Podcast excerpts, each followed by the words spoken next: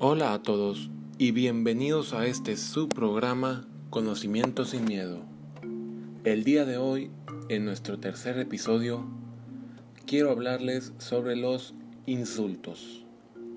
Los insultos son lo que nosotros denominamos como groserías, malas palabras, adjetivos calificativos que utilizamos de forma peyorativa para atacar a otra persona o tal vez a un grupo étnico, cultural, social, a, otra, gente de otros países, etcétera, etcétera, etcétera.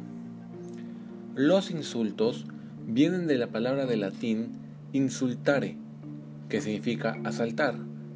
Es decir, de forma simbólica, los insultos son como un asalto, un ataque que nosotros realizamos a otras personas.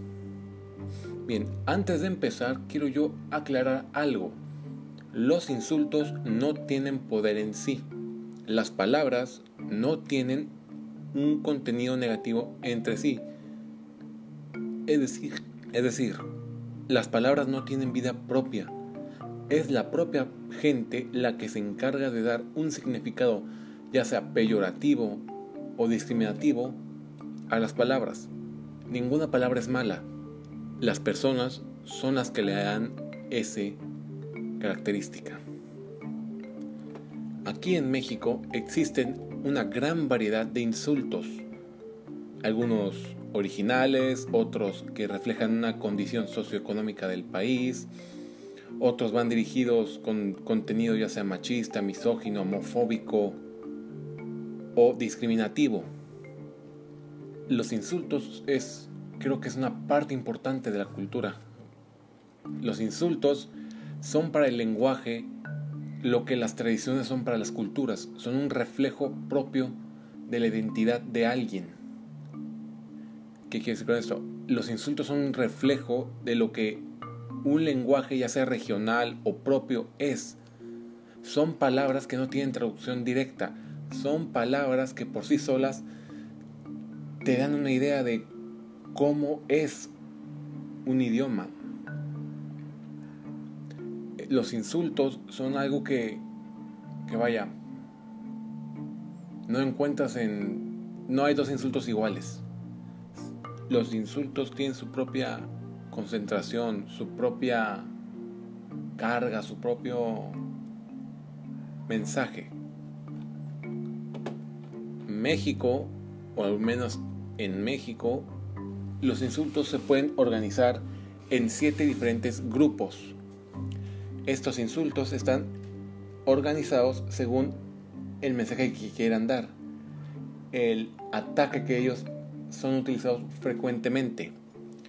El primer grupo hace referencia a los insultos que son usados de forma comparativa con animales. Es decir, estos insultos se usan para describir a una persona como un animal ya sea por un hábito suyo, un defecto físico, un defecto visual, etcétera, etcétera. Estos son marrano, por ejemplo, que utilizamos para referirnos principalmente a alguien que es o muy gordo o muy sucio.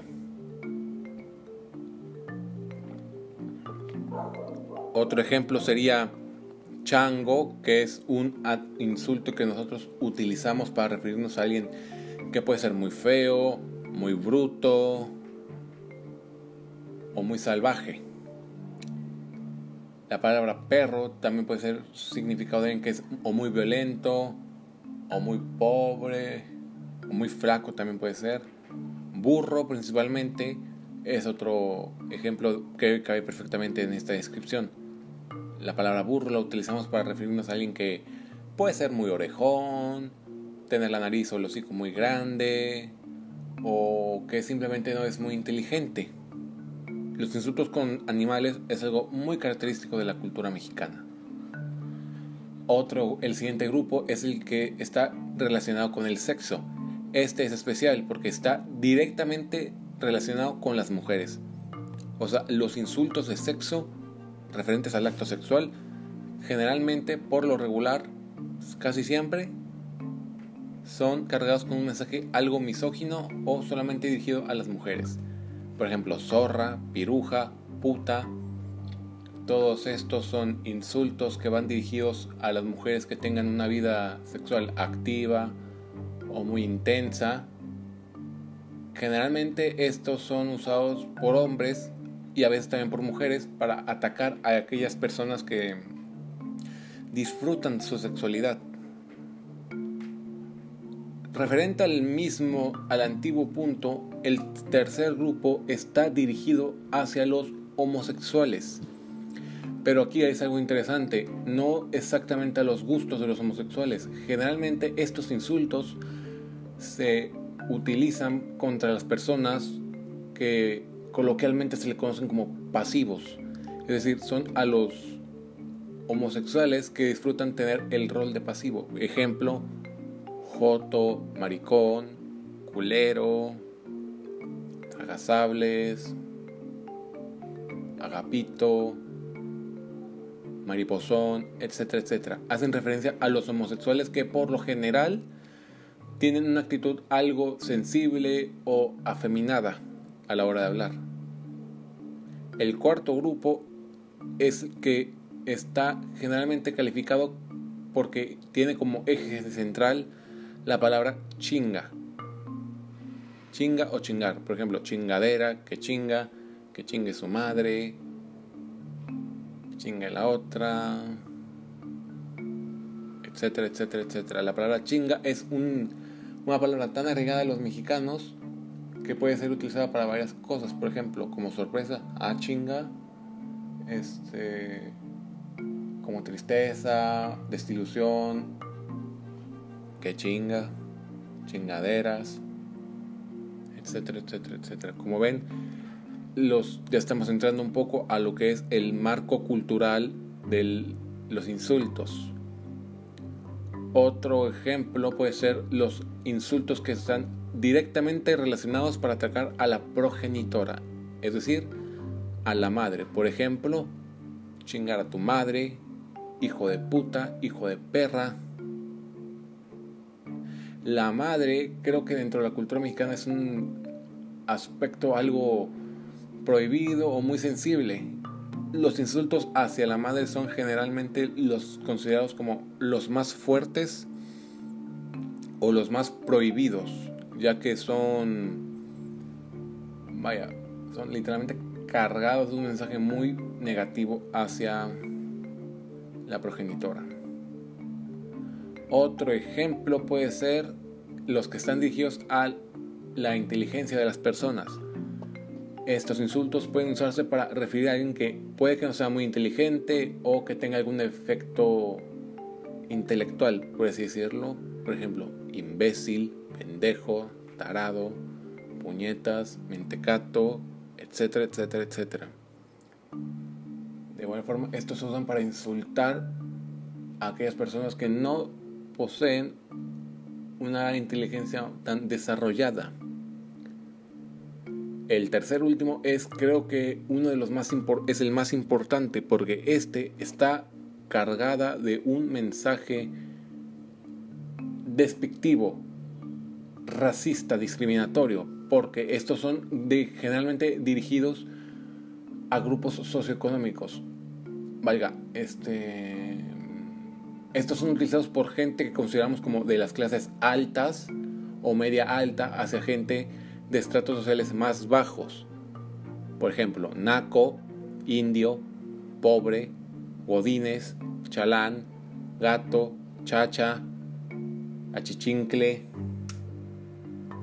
este, indígena, etcétera, etcétera. Estos creo que son los más importantes porque reflejan un aspecto racista y clasista de la sociedad mexicana. Vaya, por ejemplo, Godínez nosotros lo relacionamos con alguien asalariado, alguien de la clase media baja que trabaja en una oficina de 9 a 5, que tiene un salario fijo, que no, por lo general no tiene muchas oportunidades de crecimiento económico. Estos son como que utilizados de la gente más alta para referirse a los de más bajo. Chalán, gato, chacho son gente son insultos que han dirigido a empleados domésticos, ya sean sirvientes, jardineros, plomeros, sirvientas, etcétera, etcétera. Indio, pobre, naco, son insultos que van no tanto dirigidos hacia grupos que tienen poca facilidad económica, sino estos generalmente están atribuidos a grupos marginados, generalmente de tez morena. Vaya, estos son dirigidos de forma más racista. La palabra naco generalmente se le, se le asocia con gente que vive en zonas muy pobres de algunas ciudades, que por lo general son de tez morena oscura y que generalmente se trabajan de cosas como pues mecánico, marrendero, chofer de autobús, de microbús, de combi, etcétera, etcétera. Indio también es otra palabra que cabe en esa, en esa descripción. Generalmente usamos la palabra indio para referirnos a los grupos indígenas del país. Como vemos, como les mostré en estos siete grupos, los insultos son por lo general un reflejo de los problemas tanto socioculturales como económicos de una sociedad. Vaya, ¿qué podemos ver en esto? Podemos ver un patrón. Por ejemplo, eh, los insultos sexuales van dirigidos a mujeres y a homosexuales. Los socioeconómicos van dirigidos a la gente pobre, sí, a la gente más marginada. Algo interesante es que generalmente todos estos, insultos es común que los digan hombres varones heterosexuales. Vaya, no, no está muy bien visto, creo que está hasta estigmatizado que mujeres, adolescentes, digan insultos. Generalmente nosotros estamos acostumbrados a ver a hombres ya grandes, como entre los 40 y 30, diciendo insultos. Ya, ya lo tenemos como que normalizado, generalizado. Pero que una mujer diga un insulto es algo muy mal visto. La, la, llegan a catalogar, catalogar como naca, verdulera, etcétera, etcétera. A los que los adolescentes o los jóvenes digan un insulto, los llegamos a catalogar como si fueran este majaderos, pelados, etcétera, etcétera. Bueno, en los jóvenes es un tema muy interesante porque algunos jóvenes han utilizado el lenguaje vulgar o los insultos o las groserías, como le quieran decir, como una forma de rebelión, como una forma de libertad de expresión. Aquí hay algo que me da algo de risa. Eh, he leído un poco sobre historia de otros países, por ejemplo, y la historia de Rusia. Durante un tiempo ellos tuvieron una reina que tenía una, un libido sexual muy grande, tanto que por eso la gente empezó a llamarla de forma, vaya, de forma satírica, de forma burlona, como puta. Eso hizo que esa palabra fuera prohibida dentro del lenguaje de los rusos. Y actualmente esa palabra es como que utilizada como forma de rebelión, como forma de pedir libertad de expresión. cabe destacar que, bueno, aquí en México los insultos son casi natural, casi siempre están atribuidos a una forma de expresión, de libertad regional, por ejemplo. Algunos insultos regionales han evolucionado hasta convertirse en parte del lenguaje natural mexicano, por ejemplo, la palabra chilango, que se usa para referirse a la gente de la capital, la Ciudad de México, se usa por lo general como un insulto ya sea, por ejemplo, alguien que no es de la Ciudad de México, que se refiera a alguien que sí es de la ciudad, o los propios que, o la propia gente que vive dentro de la Ciudad de México, lo usan para referirse a aquellas personas que no nacieron en la ciudad, pero que viven en ella. Otra palabra, tapatío, jarocho, regiomontano, son por lo general considerados como apodos o sinónimos a gente que vive en Guadalajara, Veracruz y Monterrey pero que no son considerados insultos. Bueno, al principio sí lo eran. Sí eran insultos, pero como digo, se acostumbraron tanto que ya son considerados como sinónimos. Otra palabra, gringo, que se usa para referirse a aquellas personas que más específicamente vienen de Estados Unidos, pero se usa para referirse a cualquier persona de tez blanca, angloparlante, que por lo general es protestante. O sea, gente que puede venir de Canadá, Australia, Inglaterra, pero por lo general es referente a los Estados Unidos. Esa palabra, la palabra gringo, tiene un origen muy especial porque se ha usado tanto en el español latinoamericano como en el español mexicano. No hay ciencia cierta para decir de dónde viene la palabra gringo. Un ejemplo o una teoría que se tiene es que durante la guerra México-Americana de 1848 los soldados estadounidenses usaban un uniforme verde mientras iban, invadían México y eso hizo que los soldados mexicanos empezaran a gritarle Green Go Home o Verde Vete a casa que eventualmente se fue modelando y modificando hasta llegar a ser la palabra que conocemos como gringo. Otra palabra, veneco, que es como una forma grosera, despectiva, racista de referirse a las personas que vienen de Venezuela. Veneco. Mm. Boludo, pelotudo son dos ejemplos que se usan en Argentina. Son insultos que provienen de las zonas rurales de Argentina y que por lo general son más acostumbrados a a la provincia de Buenos Aires, etcétera, etcétera.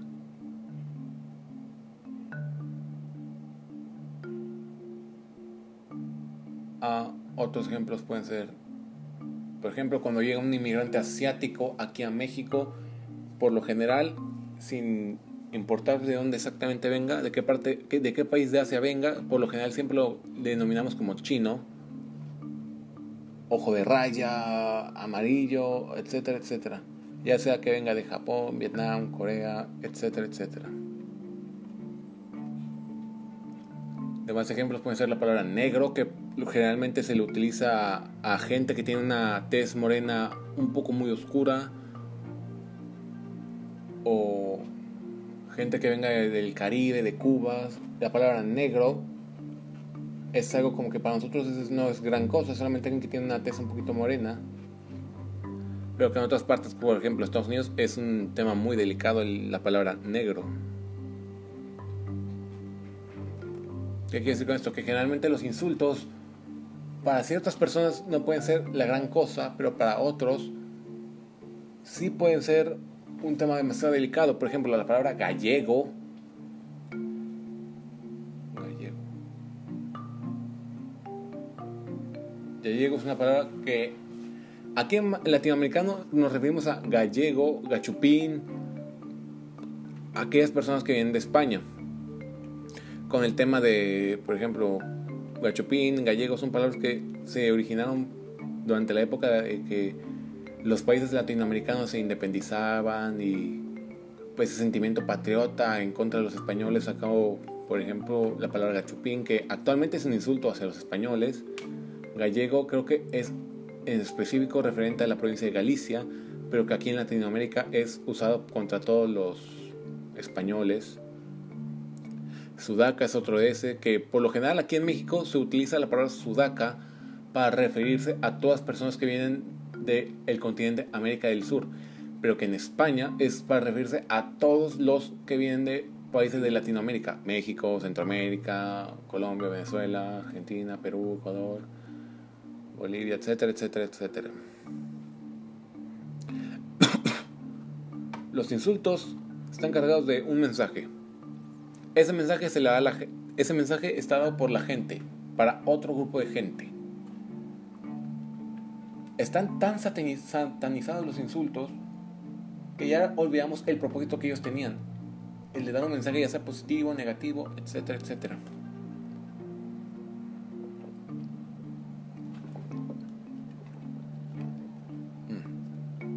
Para concluir, quiero dar, para continuar, mejor dicho, hay algunos puntos importantes que tomar de los insultos. Como les dije, los insultos son importantes para una cultura como su lenguaje son un reflejo de su idiosincrasia y su identidad propia. Es decir, los mexicanos estamos tan acostumbrados a palabras como chingado, pendejo, ya son tan arraigados a, nuestro, a nuestra identidad como mexicanos que si los perdieran, que si no, no podemos imaginarlos siendo de otras personas, porque los consideramos palabras tan mexicanas que no, que no tienen sentido siendo dichas por otras personas. Algo interesante es que algunos insultos han perdido su impacto con el paso de los tiempos. Por ejemplo, la palabra güey actualmente se usa de forma tan natural y tan acostumbrada, pero por ejemplo, un par de años antes, por ejemplo, en los 80s, 90s, la palabra güey estaba prohibida. No fue hasta que el comediante Abel Ramones en su programa empezó a usarlo de forma tan, tan normal, tan sin insulto, tan X, como dirían, es que la palabra güey comenzó a ganar, a perder, mejor dicho, su, su connotación negativa. Eso también es un reflejo un poco importante porque muestra cómo poco a poco la censura y la represión y la libertad de expresión en México fue disminuyendo y la sociedad poco a poco se volvió más abierta. Para concluir con este brevísimo episodio, quiero decir una frase que dijo el ex primer ministro británico Winston Churchill. Insultar es un arte, pero la gente lo hace parecer algo tan simple e instintivo que perdió su propiedad. Los insultos no es algo que se diga como si es un arte que debe mejorarse, trabajarse y tratarse con más delicadeza, pero con propiedad y elegancia. Churchill nos dio una serie de pasos para insultar como los caballeros. Primero, hay que ser honesto, terriblemente honesto. Hay que ser honesto tanto contigo como con la otra persona. Segundo, hay que ser terriblemente sarcástico, burlón, mofón, gracioso. Tercero, es ser mordaz, pícaro, atrevido, sin miedo, valiente, como le dirían. El cuarto es exagerar los defectos, tanto tuyo como los de la otra, la otra persona. Todos los defectos deben ser vistos, analizados y utilizados en su contra. Quinto, minimizar las virtudes. A tu contrincante o a ti mismo deben tomar las virtudes y atacarlas tanto como sea posible. Número 6. El control, es decir, hay que mantener el control contra los ataques que te den y no dejar que te afecten de forma directa. Séptimo, nunca molestarse. Los insultos son para ambos lados. Tanto te pueden dar para ti como a ti. Y si te dejan, y si dejas que un insulto te afecte, pues déjame decirte que no estás preparado para la vida. 8. Los insultos son son algo que requieren ingenio, creatividad, inteligencia. No cualquiera puede insultar Cualquiera puede insultar, pero no cualquiera sabe cómo hacer un buen insulto. 9. Hay que buscar gente que esté a nuestro nivel, gente digna para que nosotros nos insultemos. No podemos insultar a alguien de menor estrato que nosotros porque se ve mal, se ve como un ataque racista. No podemos buscar a alguien que sea mayor o, por así decirlo, superior a nosotros porque se ve mal, se ve como envidia. En palabras de Nietzsche, la gente no odia, simplemente menosprecia o envidia. Décimo. Los insultos son un arte que requieren tacto, finalidad y elegancia. Hay que saber buscar tacto y elegancia. Para concluir este breve episodio, me encantaría dejarles esta pequeña reflexión. Si los insultos son, si los insultos son tan malos como la gente lo dice, ¿por qué no se han eliminado de nuestro lenguaje? Eso fue todo por este breve episodio el siguiente episodio, el siguiente jueves o viernes, ya no sé cuándo estoy haciendo esto, voy a hablar un poco sobre los videojuegos. Eso es todo. Gracias por escuchar.